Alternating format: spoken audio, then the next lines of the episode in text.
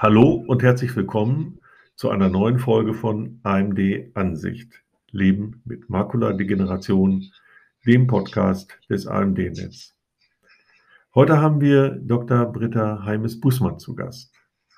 Dr. Heimes-Bussmann ist Augenärztin am Augenzentrum an St. Franziskus Hospital in Münster mit Schwerpunkt auf den hinteren Augenabschnitt.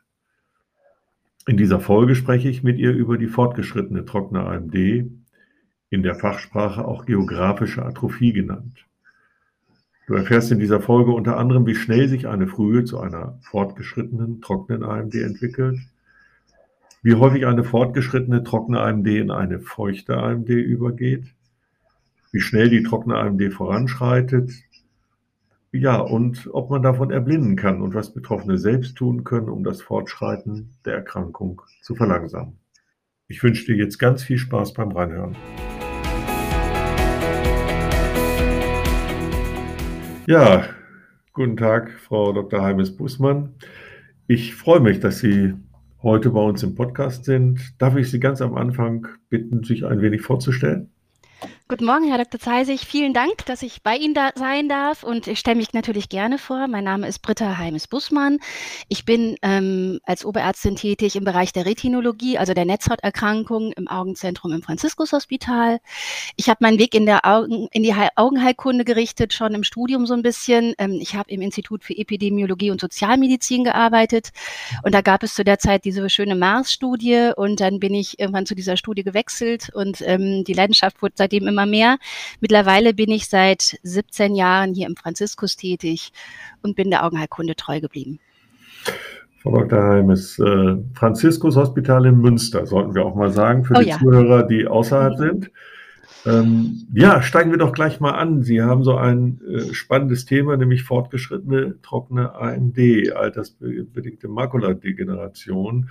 Welche Formen gibt es dann und möglicherweise, wie lässt sich die fort, fortgeschrittene trockene AMD einordnen?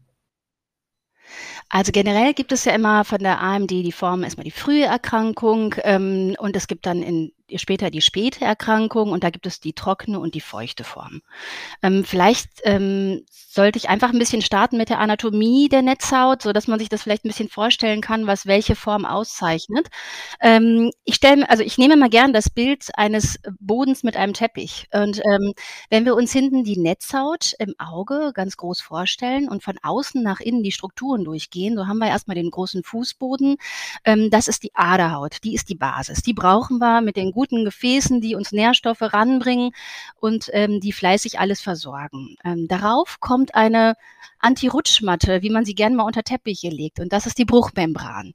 Das ist eine ähm, äh, Membran aus Fasern, die aber sehr wichtig ist, um die Strukturen abzugrenzen.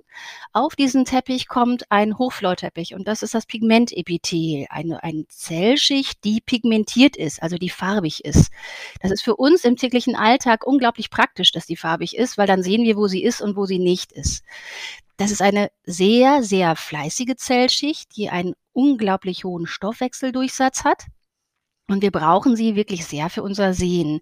Denn in diesen Hochflor, diese Ausstülpungen, die nach oben ragen, da münden dann wieder unsere Sinneszellen, die Fotorezeptoren, also die, die das eigentliche Sehen machen. Und was dann nach innen folgt, ist eigentlich ja nur noch ein Elektroschaltkasten. Der sorgt dafür, dass wir Kontraste sehen und äh, macht ganz viele tolle Dinge. Aber danach kommt eigentlich nur noch Nachverarbeitung und dann wird das Ganze zum Sehnerv und zum Gehirn geleitet. Und wenn wir jetzt mit zunehmender Jugendlichkeit Veränderungen haben und unser Stoffwechsel sich verändert, dann tut er das natürlich besonders da, wo viel Stoffwechsel ist. Also sprich in der Makula, wo halt wirklich viel geleistet wird. Und ähm, dort ist es halt so, dass wirklich sowohl in den Zellen als auch neben den Zellen Ablagerungen entstehen aus Fetten, aus, ähm, aus äh, ähm, auch Proteinen, Lipoproteine, die können sich sowohl in den Zellen anreichern als auch daneben. Und wenn sie das daneben machen und so kleine Minihäufchen bilden, dann sind das diese Drusen. Drusen sind also so Ablagerungen, die wir, wenn wir ins Auge schauen, so als gelblich wahrnehmen. Und diese Ablagerungen können mit der Zeit größer werden. Wenn man jetzt nur so ein paar Ablagerungen hat, ist das noch keine Erkrankheit. Also das ähm, ist wirklich recht normal und nichts Schlimmes. Und erst ab einer gewissen Größe, die klar definiert ist, erst ab da sprechen wir von einer Erkrankung einer frühen Makuladegeneration. Wir können uns aber auch vorstellen, wenn da Ablagerungen sind, die da natürlich von Natur aus nicht hingehören, dass das auf Dauer auch zusätzlich den Umsatz und den Stoffwechsel, den wir da ja haben, nicht gerade erleichtert. Und dann gibt es ähm, verschiedene Möglichkeiten, wie es entsteht, ähm, dass es da zu Verdünnungen kommt.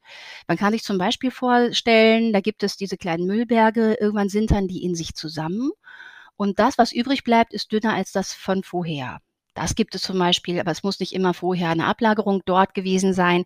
Ähm, und dann entstehen Atrophien. Und Atrophien bedeutet letztendlich, dass sowohl die Sinneszellen an dieser Stelle gelitten haben, als auch, dass ähm, wirklich der, die Stoffwechselschicht, diese pigmentierte Zellschicht, halt auch gelitten hat und dort auch verschwindet. Und das tut sie gut sichtbar für uns, weil sie ja pigmentiert ist. Und das nennen wir dann ab einer gewissen Größe geografische Atrophie. Und das ist die trockene Spätform. Ja, also damit haben Sie ganz viel von den Fragen, die wir uns überlegt haben, natürlich schon beantwortet. Aber es ist ja auch toll, dass Sie das so anschaulich gemacht haben. Also finde ich prima, weil da kann man ja sich das so etwa vorstellen, was da so passiert. Ähm, ja, also was da jetzt so genau passiert bei einer AMD im Auge, haben Sie ja im Prinzip damit erzählt. Ähm, wie schnell entwickelt sich denn äh, eine frühe AMD zu einer fortgeschrittenen trockenen AMD? Das ist gar nicht so eine leichte Frage. Also von der, erstmal beantworte ich vielleicht von der klinischen Routine. Ähm, das ist nichts, was innerhalb von Monaten oder so passiert. Das ist etwas, was sehr, sehr langsam fortschreitet und auch nicht in so einem Maß fortschreiten muss.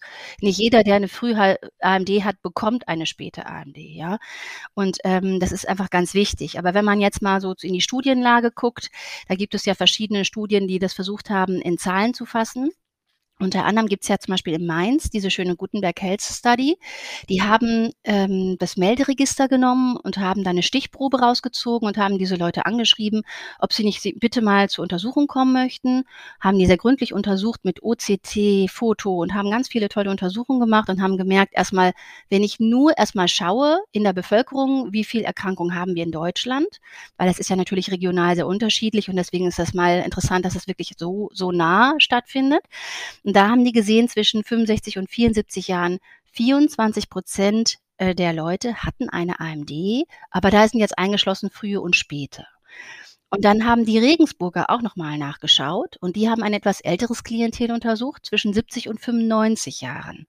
Und es ist ja nun mal so, die AMD definiert sich ja doch durch das Alter. Also sprich, wenn man schon älter ist in der Gruppe, erwarten wir auch mehr zu finden. Ähm, und die haben gefunden, 44 Prozent frühe Formen, intermediäre Formen ähm, und 19 Prozent späte Formen. Also gar nicht wenig. Ähm, und ähm, da sind jetzt aber eingeschlossen sowohl die Feuchten als auch die Atrophien. Die haben aber auch im Follow-up untersucht, haben also nach fünf Jahren nochmal nachgeschaut. Und da haben sie so ungefähr postuliert, 28 Prozent der Augen mit einer ähm, intermediären Form, also mit so einer früheren, mit Drusenform, entwickeln dann auch eine Spätform im Verlauf. Das sind so die groben Maßzahlen, die ich da so jetzt ähm, im Kopf habe. Und über die Geschwindigkeit, also wie, wie lange dauert das so? Ähm, da gibt es ja immer so ein paar ähm, Faustregeln, die mag ich ehrlich gesagt nicht so. Ich finde das so heterogen. Ich habe aber, ähm, also da, ähm, ich habe eine koreanische Studie im Kopf, da haben die ähm, aber auch nur so an 600 Leuten, aber trotzdem sehr ordentlich eigentlich untersucht. Ähm, die haben gemerkt, dass ungefähr von der intermediären ähm, Form 14 Prozent nochmal exudativ werden innerhalb von fünf Jahren. Das ist nochmal so eine Maßgabe. Ähm, und da gibt es auch noch so eine britische Untersuchung, aber das ist auch mehr auf die Exudativen ausgerichtet. Vielleicht äh, werfe ich das jetzt nicht alles in einen Topf. Man kann aber nicht sagen, irgendwie nach zehn Jahren ist es da oder so. Das so einfach ist es nicht. Das ist interindividuell einfach sehr, sehr unterschiedlich. Was sind denn so die ersten Anzeichen einer AMD? Mhm. Die ersten Anzeichen sind meistens, dass die Patienten sagen, ich kann schlechter lesen, besonders wenn die Beleuchtung nicht gut ist. Ähm, bei den frühen Formen merkt man ja häufig erstmal gar nicht so viel und das fällt nur gelegentlich auf. Die Beleuchtung ist schlecht, es ist ein bisschen dämmerig, ich habe keine guten Kontraste und dann ist mein Sehen ja doch sehr präzise gefordert. Und viele sagen dann erstmal, ähm, das klappt irgendwie nicht mehr so gut. Ich weiß auch nicht. Kommen so relativ unspezifisch und wollen dann erstmal eine Kontrolle haben. Wenn wir von den Spätformen reden, dann ist es bei den Atrophien häufig so, dass mir die Patienten berichten, wenn ich morgens wach werde und dann unter die weiße Decke schaue, dann sehe ich einen dunklen Fleck. Das ist ganz, ganz häufig, dass sie mir das berichten, weil dort, wo das Pigmentepithel fehlt, dort können wir halt leider auch schlechter sehen. Und dieses, diesen Fleck, weil das relativ scharf berandet ist, nehmen die Patienten auch häufig genauso scharf wahr. Ähm, wenn eine feuchte Form kommt, dann muss man immer auf Verzerrungen achten. Dann ist es wichtig, dass man halt ähm, gerade Linien anschaut, ob das jetzt die Dachziegeln des Nachbarhauses sind, die Kacheln im Badezimmer oder dieses wunderschöne Amslergitter, was eigentlich auch nichts anderes als ein kariertes Blatt ist, ähm, das ist dann eigentlich egal. Aber wenn man dann einfach darauf schaut und merkt, Mensch, vielleicht direkt in der Mitte, vielleicht leicht daneben, da ist auf meiner Linie krummer, das war doch früher immer gerade, dann sollte man sehr hellhörig sein und auf jeden Fall den Augenarzt konsultieren. Okay. Also das wäre so ein Anzeichen, an dem ich das selber merken kann. Kommt es denn häufig vor, dass eine trockene so in eine feuchte Form übergeht? Vielleicht sagen Sie es dann doch nochmal. Ja, gern. Ähm, also die Koreaner haben dann rausgefunden, ungefähr 15 Prozent von früh bis exudativ. Bei der britischen ähm, Kohorte, das ist eine ganz tolle Studie. Die haben, die Briten haben ein digitales System, wo sie ihre Patientenakten drin ähm, verwalten und ähm, haben dann zu zehn Zentren diese Patientenakten ähm, quasi äh, erlaubt, dass sie ausgewertet werden dürfen. Und so konnten sie 40.000 Patienten mit früher AMD nachvollziehen. Das ist äh, natürlich mal eine Hausmarke und ähm, ja, finde ich auch. Also das ist mal wirklich eine Zahl, die man ernst nehmen kann. Und die haben jetzt, ähm, das finde ich besonders sauber gearbeitet, ähm, äh, auch rausgearbeitet, dass man wirklich Patienten und nicht Augen betrachtet. Das finde ich ganz wichtig, denn ich kann ja einem Menschen mit zwei Augen nicht sagen, das sind zwei verschiedene Individuen, denn die haben die gleichen Gene, das gleiche in ihrem Leben erlebt. Natürlich ist da eine hohe Symmetrie. Und deswegen, die haben sehr präzise gearbeitet und haben gemerkt, wenn ich auf beiden Augen eine frühe Form habe, dann ähm, ist die Rate, dass wir eine geografische Atrophie entwickeln, ungefähr zwei pro 100 Personenjahre. Das erkläre ich gleich gerne noch und ähm, für eine CNV und für eine feuchte Form 3,2 pro 100 Personenjahre. Und 100 Personenjahre bedeutet, wenn ich jetzt zum Beispiel zwei Personen über 50 Jahre verfolge, dann haben das genau diese zwei Personen eine Atrophie oder 3,2 eine CNV oder halt eben, wenn ich zehn über zehn Jahre verfolge, dann eben da das Äquivalent. Mhm. Kann denn so eine feuchte äh, AMD auch wieder eine trockene werden? Also per Definition sagt man, bei der Feuchtigkeit ist es ja so, dass eigentlich das Auge versucht zu heilen. Es möchte, es merkt, da ist der Stoffwechsel schlecht. Ich schicke mal mehr Sauerstoff hin, mehr Botenstoffe, damit das Auge besser arbeiten kann und es lässt ein neues Gefäß einsprossen. Dieses Gefäß wächst aber leider nicht alleine. Das hat auch ein bisschen Bindegewebe dabei. Das braucht man sich jetzt nicht so vorstellen wie etwas Tumoröses im klassischen Sinne. Aber es ist halt so, dass so eine empfindsame Struktur wie die Netzhaut ihre normale anatomische Anordnung unbedingt braucht, um gut arbeiten zu können. Und wenn da jetzt ein Gefäß einwächst, was ist wie ein poröser Wasserschlauch, weil es anatomisch halt nicht perfekt ist, dann leckt das, dann blutet das und macht die Anatomie der Netzhaut doch leider sehr zunichte und kann uns innerhalb von kurzer Zeit doch extrem viel Sehkraft rauben. Das ist das Problem. Und wenn wir zum Beispiel jetzt auch behandeln, die Feuchtigkeit, dann ist es so, dass wir das Symptom wegmachen, wir dichten ab, aber wir machen nicht das Gefäß komplett weg. Das heißt, wir dämmen erstmal ein, wir bringen diese ganzen Botenstoffe, die das hervorgerufen haben, wieder ins Gleichgewicht, indem wir die abfangen. Aber es kann natürlich über die Zeit schon sein, dass das wieder kippt und dann wieder feuchter wird und wieder aktiver und man wieder behandeln muss. Deswegen gilt leider eine feuchte Form schon lebenslang als chronische Form. Und ähm, würde ich jetzt nicht sagen, dass man das wieder als komplett trocken bezeichnet, aber für den Moment trocken. Das gibt es auf jeden Fall. Mhm. Ähm Vielleicht nochmal zurück, wie wird denn eigentlich so eine trockene AMD vom Augenarzt oder von der Augenärztin so festgestellt? Und da gibt es ja so OCT und sowas. Vielleicht, dass Sie auch da ein bisschen drauf eingehen, was das genau ist und wie das funktioniert. Gerne. Also ähm, Diagnostik ist total wichtig. Immer sollte man erstmal untersuchen. Man sollte das Auge wirklich untersuchen und die Pupille weitstellen, denn nur mit weitgestellter Pupille kann man die Netzhaut gründlich untersuchen. Und das ist in diesem Fall einfach total wichtig. Wenn man ins Auge hereinschaut, da kann man schon Ablagerungen erkennen und auch einige größere, verdünnte Areale. Aber die kleineren würde man sicherlich so sensitiv nicht einfach mal mit einem Blick erkennen können. Da braucht man ein bisschen Geräte. Wir haben ja den Vorteil im Auge, wir können reingucken durch die Pupille. Das heißt, wir müssen nicht mit Röntgensachen arbeiten. Und deswegen können wir uns tolle Untersuchungen zunutze machen. Das OCT ist zum Beispiel eine optische Kohärenztomographie, tolles Wort, heißt aber nichts anderes, wie man im Körper so ein dreidimensionales Bild vom, ähm, in der Röhre machen kann, können wir nur mit Licht vom Auge, von der Netzhaut in fein hochauflösend machen. Wir werfen Licht herein und wenn wir merken, wie das Licht wieder zurückkommt, aus dem Auge, dann wissen wir, a, wo ist die Struktur, die ich getroffen habe und b, wie dicht ist sie. Und dadurch kann ich rausrechnen, wie die Netzhaut aufgebaut ist und kann sie mir wirklich in dreidimensionaler Art darstellen. Damit finde ich feine Flüssigkeiten, feine anatomische Auffälligkeiten und kann das toll darstellen. Also das ist schon mal eine super Untersuchung. Eine andere Untersuchung, die auch sehr wichtig ist, gerade zu Beginn, ist immer die Fluoreszenzangiografie. Auch ein sehr schönes Wort. Angiografie heißt ja eigentlich immer Gefäßdarstellung. Und wenn wir ähm, das im Auge machen, wie gesagt, wir brauchen ja kein röntgendichtes Kontrastmittel, aber wir müssen die Gefäße ja schon irgendwie darstellen. Also nehmen wir fluoreszierenden Farbstoff. Es sind ja also fluoreszierende Stoffe, die sehen ja immer so aus wie Textmarker. Und so ähnlich ist es auch. Wir haben so einen wirklich quietschgelben Farbstoff, den geben wir einmal in das Blut. Der ist nach wenigen Sekunden schon am Auge angekommen.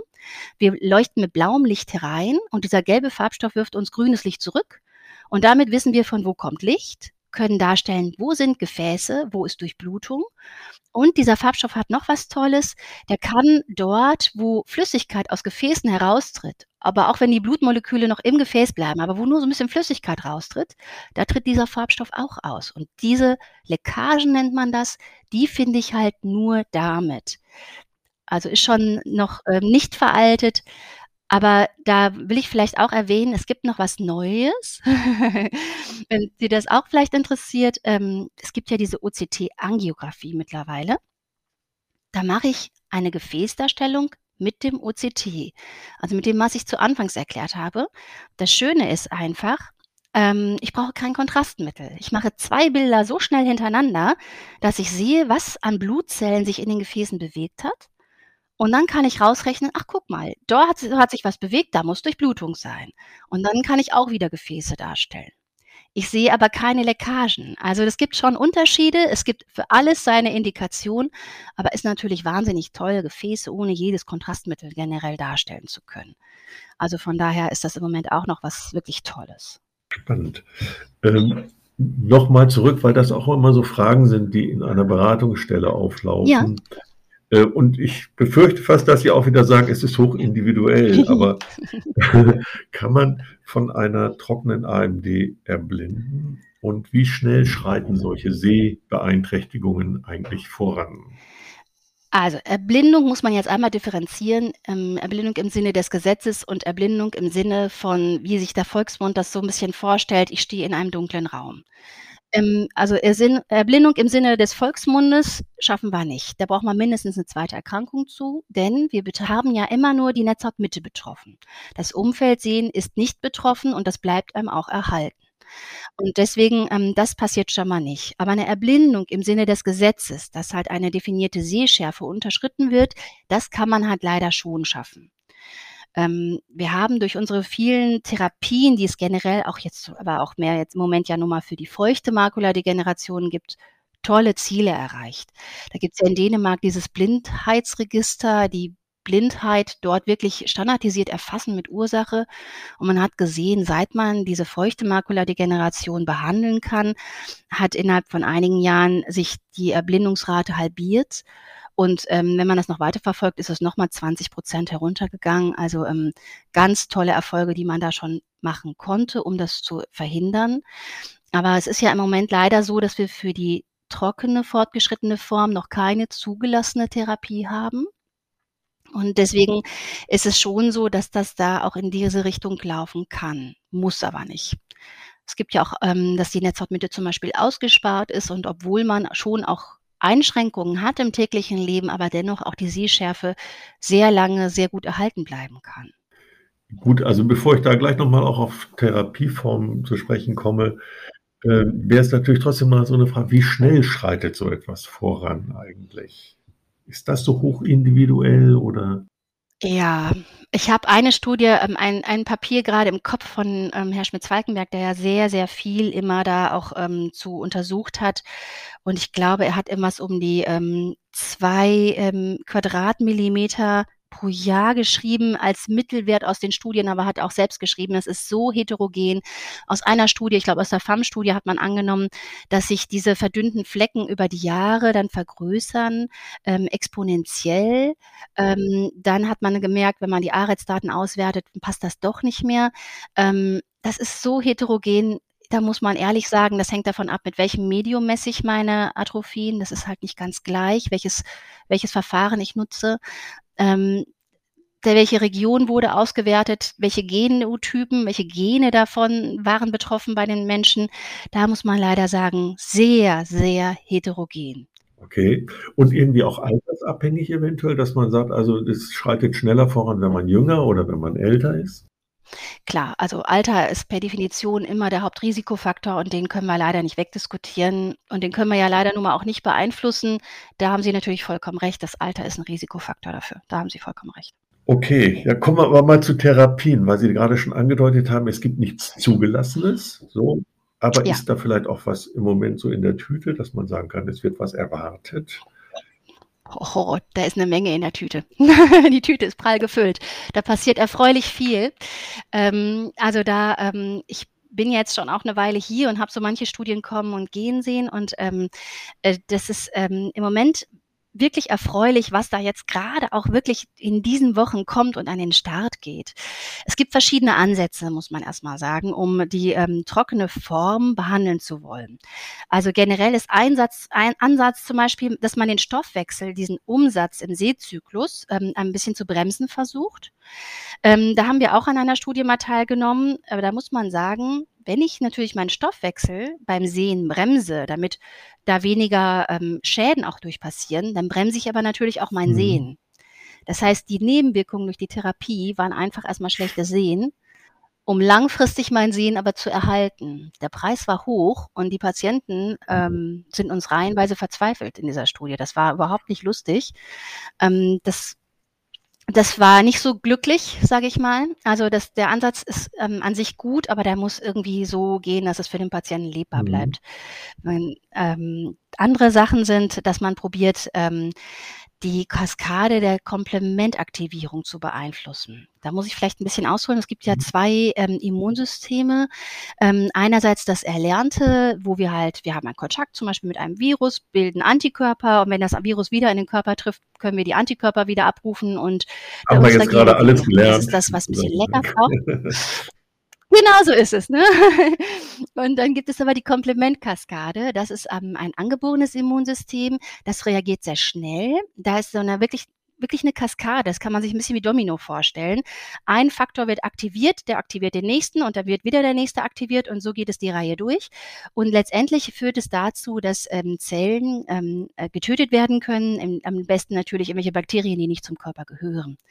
Jetzt ist es aber so, wenn wir über die Jahre mit Stoffwechselproblemen kämpfen und chronische Entzündungen dabei haben, dass häufig diese Komplementkaskade zu viel aktiviert ist, heilen möchte und dabei leider mehr schadet als hilft, so dass wirklich ein Ansatz ist, diese Komplementkaskade zu bremsen.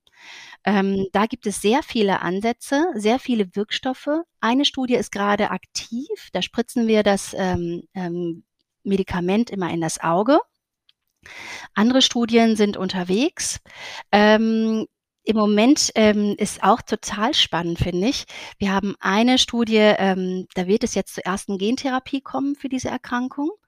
Und da sind auch sehr viele Medikamente tatsächlich im Ansatz. Ähm, das bedeutet, dass man halt wirklich, also nicht wie man das immer bei den Impfungen zuletzt immer hörte, das sei eine Gentherapie und so, sondern wir machen wirklich eine echte Gentherapie. Sprich, man nimmt einen Virus, Normalerweise gibt ein Virus ja seine eigene DNA in unsere Zellen, damit wir Viren produzieren. Und wir Zellen äh, sagen, sagen aber jetzt dem Virus, bitte teil der Zelle mit, sie möge diesen Komplementfaktor nicht mehr produzieren. Ähm, das Virus kommt in unseren Körper an die bestimmte Stelle im Auge, teilt dort mit, was produziert werden möge und was nicht. Ähm, das wird hoffentlich umgesetzt und verhindert hoffentlich weitere Folgeschäden. Da beginnt jetzt wirklich bei, ähm, bei uns, wir werden gerade äh, startklar gemacht, auch eine Gentherapiestudie. In diesem Fall also muss man aber natürlich auch schauen, das richtet sich natürlich gegen ein spezielles Gen und man muss natürlich genau dieses Gen haben. Also ähm, es ist natürlich jetzt erstmal für eine kleine Gruppe von Patienten erstmal, aber tatsächlich wird schon weiter erfasst und schon ein Register erstellt, ähm, welche Betroffenen, die interessiert sind an Studien, ähm, welche Gene haben, um sie dann ansprechen zu können, wenn das dann für ihr Gen quasi ist. Also das wird hochspannend. Ähm, es gibt äh, auch Gene, die ähm, sollen gegen die frühe, gegen die späte und gegen die Exudative helfen und die sollen nur einmal ins Auge gespritzt werden, also nicht komplizierter als die derzeitigen äh, Spritzen. Ähm, ob das alles so klappt, das ist noch Phase 1, also da sind wir noch ganz weit weg von einer Zulassung. Aber diese Gentherapie, über die ich gerade sprach, die ist jetzt wirklich auch Phase 2 und nach der Phase 3 wird zugelassen. Also die ist schon einen Schritt weiter hochspannende Sachen, die da passieren. Dann gibt's immer noch Medikamente für den Fettstoffwechsel, was da noch alles probiert wird. Also im Moment sind bei uns, glaube ich, drei Studien oder vier Studien alleine für die Atrophie aktuell. Es passiert sehr viel. Also die machen jetzt ja wahrscheinlich sehr vielen Menschen, die das hören, Hoffnung. Und Sie sprechen gleichzeitig von einem Ablaufzulassungsverfahren. Es gibt dann, äh, ne, wie lange wird denn der Patient, der nicht an einer solchen Studie teilnehmen kann, aus welchen Gründen immer, eventuell darauf warten müssen, was ist da, ohne in eine Glaskugel zu schauen. Nicht? So, äh, was ist so Ihre Erwartung? Wann ist das auf dem Markt? Ja, Ach, ich bin Ihnen wahrscheinlich viel zu unpräzise, ne? aber ich fürchte, da müssen wir wirklich noch einige Jahre ähm, warten. Die Phase 2, ich meine, es bringt ja auch nichts. Das ist eine Erkrankung, die hoffentlich ja also, wie wir auch alle wollen, langsam fortschreitet. Das bringt mir ja nichts, wenn ich eine Beobachtungszeit nach so einer Behandlung mache von drei Monaten. Das heißt, ich muss den ein, zwei Jahre Beobachtungszeit geben, dann wird es die Phase 3 Studie geben, die hat wieder ein, zwei Jahre Beobachtungszeit. Fünf Jahre sind da nichts. Da müssen wir uns nicht schönreden. Aber ähm, ich meine, die Zibumura-Studie mit diesem Medikament Zibumura, die ist ja jetzt schon relativ fast durch. Dann ist die Phase 2 schon geschafft, dann beginnt schon die Phase 3, wenn alles gut bleibt. Ähm, da ist es zum Beispiel schon etwas präziser. Da kann man dann sagen, drei, vier Jahre könnten ja doch vielleicht klappen. Ja, das hört sich schon recht präzise an, das ist richtig. Was kann denn der Patient bis dahin selbst tun? Hat er selbst Möglichkeiten, Einfluss zu nehmen? Also unser Alter können wir nicht verändern, das ist der okay. Hauptrisikofaktor und wir können unsere Gene wohl nicht verändern. Ähm, das heißt, wir können halt leider ähm, so ein paar Sachen nicht verändern. Was wir aber verändern können, ist Rauchen. Rauchen ist ähm, in jeder Studie, die ich entweder selbst mitgearbeitet habe oder ähm, die ich gelesen habe, immer ein signifikanter Risikofaktor gewesen. Um die AMD mhm. überhaupt zu bekommen, muss man so im Mittel sagen, ähm, ungefähr 3,5-fach das Risiko. Wenn ich jetzt das Rauchen aber aufhöre, ist das Risiko nur noch 1,7-fach von einer Nichtraucherperson. Also das Ab Aufhören lohnt sich definitiv und zu jeder Zeit. Und man hat auch gesehen, dass sowohl das Fortschreiten, auch gerade der Atrophien, bei Rauchern schlechter ist, ähm, ähm, also dass es schneller fortschreitet. Und bei exudativen Formen hat man auch gesehen, dass das Ansprechen auf die Therapie bei Rauchern schlechter ist. Also mhm. wenn man dieses Laster hat und noch einen letzten Anstoß braucht, es vielleicht doch abzulegen, dann will ich das gerne den Anlass liefern. Das bringt was. Und ähm, ansonsten, was ich irgendwie sehr charmant finde, ähm, unter protektiven Faktoren habe ich die Ehe gefunden. das fand ich irgendwie sehr schön. Ähm, also ob eine, eine, Heirat da jetzt den Segen bringt, weiß ich natürlich nicht so genau. Ähm, die richtige oder der richtige ist. genau so. Oder ob das dann wieder über die Ernährung rückwirkt, ich weiß es auch nicht. Ähm, also die mhm. war auch dabei. Ähm, da gibt es so ein paar äh, Faktoren noch, dass der Fettstoffwechsel, ähm, Arteriosklerose-Bedingungen ähm, da auch eine Rolle spielen. Natürlich ähm, im negativen Sinne Arteriosklerose und die negativen Fette auch im negativen Sinne, die guten Fette im guten Sinne. Das scheint alles eine Rolle zu spielen. Der Body Mass Index scheint eine Rolle zu spielen. Es ist aber nicht so, dass man sagen kann, so bei Arteriosklerose habe ich Ablagerungen in Gefäßen, habe ich sie auch im Auge. So eins mhm. zu eins funktioniert das nicht. Also das, das mhm. ist nicht so. Man liest ja auch immer, will ja keine Werbung für machen, aber von Nahrungsergänzungsmitteln an der Stelle. Also irgendwelche Beeren oder irgendwelche anderen Dinge werden auch empfohlen. Können Sie mit diesen Urteilen ein bisschen äh, ja, unser Klarheit bringen? Klar, also ich bin ein bisschen zahlengläubig. Also ich glaube gerne, wofür es gute, solide Zahlen gibt. Und ähm, ähm, bei einigen Beeren, da gibt es, würde ich sagen, mal Hinweise, aber das ist noch nicht so, dass ich da persönlich jetzt viel Geld rein investieren würde, solange es Hinweise bleiben. Ich mag gerne große, professionell angelegte Studien und da können wir ja an der ARETS-Studie eigentlich nicht vorbei diskutieren. Ähm, die haben wirklich, das ist die Age-Related Eye Disease Study, die haben ganz toll einmal 3500 und einmal, ich glaube, 4500 ähm, Patienten untersucht, ähm, über viele Jahre, insgesamt waren es fast zehn Jahre. Ähm, die haben denen Vitamine gegeben. In der ersten Studie haben die den gegeben. Vitamin C, das waren 500 Milligramm, dann Vitamin E, das waren 400 Einheiten. Dann haben die noch bekommen ähm, Beta-Carotin ähm, das waren 25, glaube ich, oder 15, 15 Milligramm sind es gewesen. Und dann haben die einer anderen Gruppe gegeben, das waren die Antioxidantien, diese drei ähm, Stoffe. Einer anderen Gruppe haben sie Zink gegeben, das war 80 Milligramm mit etwas Kupfer, weil man sonst scheinbar anämisch wird. Und ähm, einer dritten Gruppe haben sie beides gegeben, einer vierten Gruppe gar nichts. Und haben dann gesehen, dass wenn man wirklich sowohl diese Antioxidantien in Kombination mit Zink nimmt, dass es dann ein 25 Prozent reduziertes Risiko für das Fortschreiten Fortschreiten einer frühen Form der Makuladegeneration gibt. Zwei Sachen sind da drin. Fortschreiten und frühe Makuladegeneration. Das heißt, eigentlich haben die das nur gesagt, wenn man schon Ablagerungen hat. Prophylaktisch gegen die ganze Erkrankung haben die nicht gesagt. Das ist mit dieser Studie nicht belegt worden. Das wird oft missverstanden. Deswegen betone ich das ein bisschen. Und dann hat man aber leider gemerkt, Zink macht als Nebenwirkung viel Magen-Darm-Beschwerden. Es haben auch Patienten zu der Zeit oft berichtet, dass sie Magenprobleme haben oder auch Gewichtszu- und Abnahmen, die eigentlich nicht gewollt waren. Ähm, Beta-Carotin kann in Zusammenhang mit Vitamin E und mit Rauchern leider das Lungenkrebsrisiko erhöhen. Das heißt, Rauchern konnte man das auch immer nie geben. Und deswegen gab es noch eine Studie hinten dran, die ARES-2-Studie. Da hat man dann das Beta-Carotin ersetzt durch Lutein und Zeaxanthin. Das sind äh, Carotinoide. Und ähm, man nimmt an, dass es mit Rauchern verträglich ist bei allem Wissensstand, den man derzeit hat. Und man hat das Zink reduziert und hat dann aber auch noch Fischöle, verschiedene Öle, gute Öle dazugegeben und hat dann geschaut, ähm, wie ist das? Ähm, hat das aber gegen die alte ARES-Medikation verglichen, also nicht mehr gegen nichts und hat aber gemerkt, dass wenn ich diese alten ähm, äh, Sachen nehme, aber dann mit Lutein und Zeaxanthin, mit dem reduzierten Zink und ohne Fischöl, dass es dann sehr gut wirkt und nochmal das Risiko um 18 Prozent minimiert. Also das scheint so von dem derzeitigen Wissensstand die beste Rezeptur zu sein. Das kann sich natürlich in Zukunft wieder ändern. Es gibt ja auch andere Studien, die auch gerade bezüglich der Fischöle andere Ergebnisse haben. Aber in der Studie, die ja einfach sehr gut angelegt war, ist erstmal kein Zusatznutzen durch diese ganzen Öle rausgekommen. Ähm, hat, wir haben festgestellt, dass das geringe Zink auf ähm, 25 Milligramm reicht und dass man das Beta-Carotin problemlos durch Lutein und Zeaxanthin ersetzen kann. Also wenn man eine frühe Form hat, verhindert das definitiv ein Fortschreiten in die späte Form, vor allen Dingen in die exudative. Ähm, aber die sagen halt nicht ganz prophylaktisch gegen die Erkrankung. Und wenn wir jetzt wieder auf die Atrophien denken, ähm, dann ist es halt so, dass wir, wenn wir diese Vitamine nehmen, wahrscheinlich schon zu einem gewissen Anteil eine feuchte Form damit verhindern können.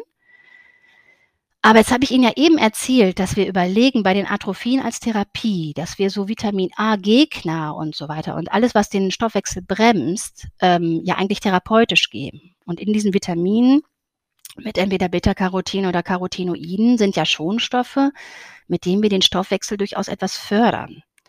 Das heißt, was vielleicht noch nicht perfekt geklärt ist, ob wir vielleicht unsere Atrophien nicht, also vielleicht ein wenig unterstützen könnten. Das wird immer wieder fleißig auf den Kongressen diskutiert. Da durfte ich auch schon mal so einigen hitzigen Debatten beiwohnen. Ähm, also die ähm, Frau Chu, die ich ja sehr äh, schätze, die sagt ganz klar, Hauptsache es wird nicht feucht, ähm, unbedingt AREZ geben. Aber man kann den Patienten schon darauf hinweisen, dass es eine gewisse Kontroverse gibt. Das finde ich irgendwie wichtig zu wissen. Mit Frau Dr. Heimes. Das war wirklich ein Parforce-Ritt durch die Augenheilkunde, durch die fortgeschrittene trockene AMD auch in Abgrenzung. Es war hoffnunggebend, dass in ein paar Jahren da vieles auf dem Markt sein wird, was uns äh, ja das Leid erspart, das eben auch damit verbunden ist, dass man nicht so gut sehen, nicht lesen kann.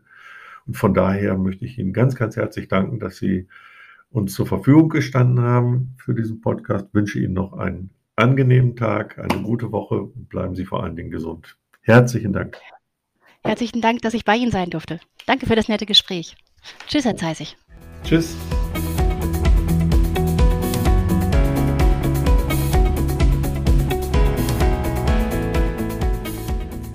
Liebe Zuhörerin, lieber Zuhörer, wir hoffen, dass dir auch diese Folge unseres Podcasts AMD Ansicht Leben mit Makuladegeneration gefallen hat. Alle Informationen zu dieser Folge findest du auch in den Shownotes. Jeden ersten Mittwoch im Monat veröffentlichen wir eine neue Folge. Abonniert gerne unseren Podcast, wenn ihr keine Folge mehr verpassen möchtet. Bis zum nächsten Mal.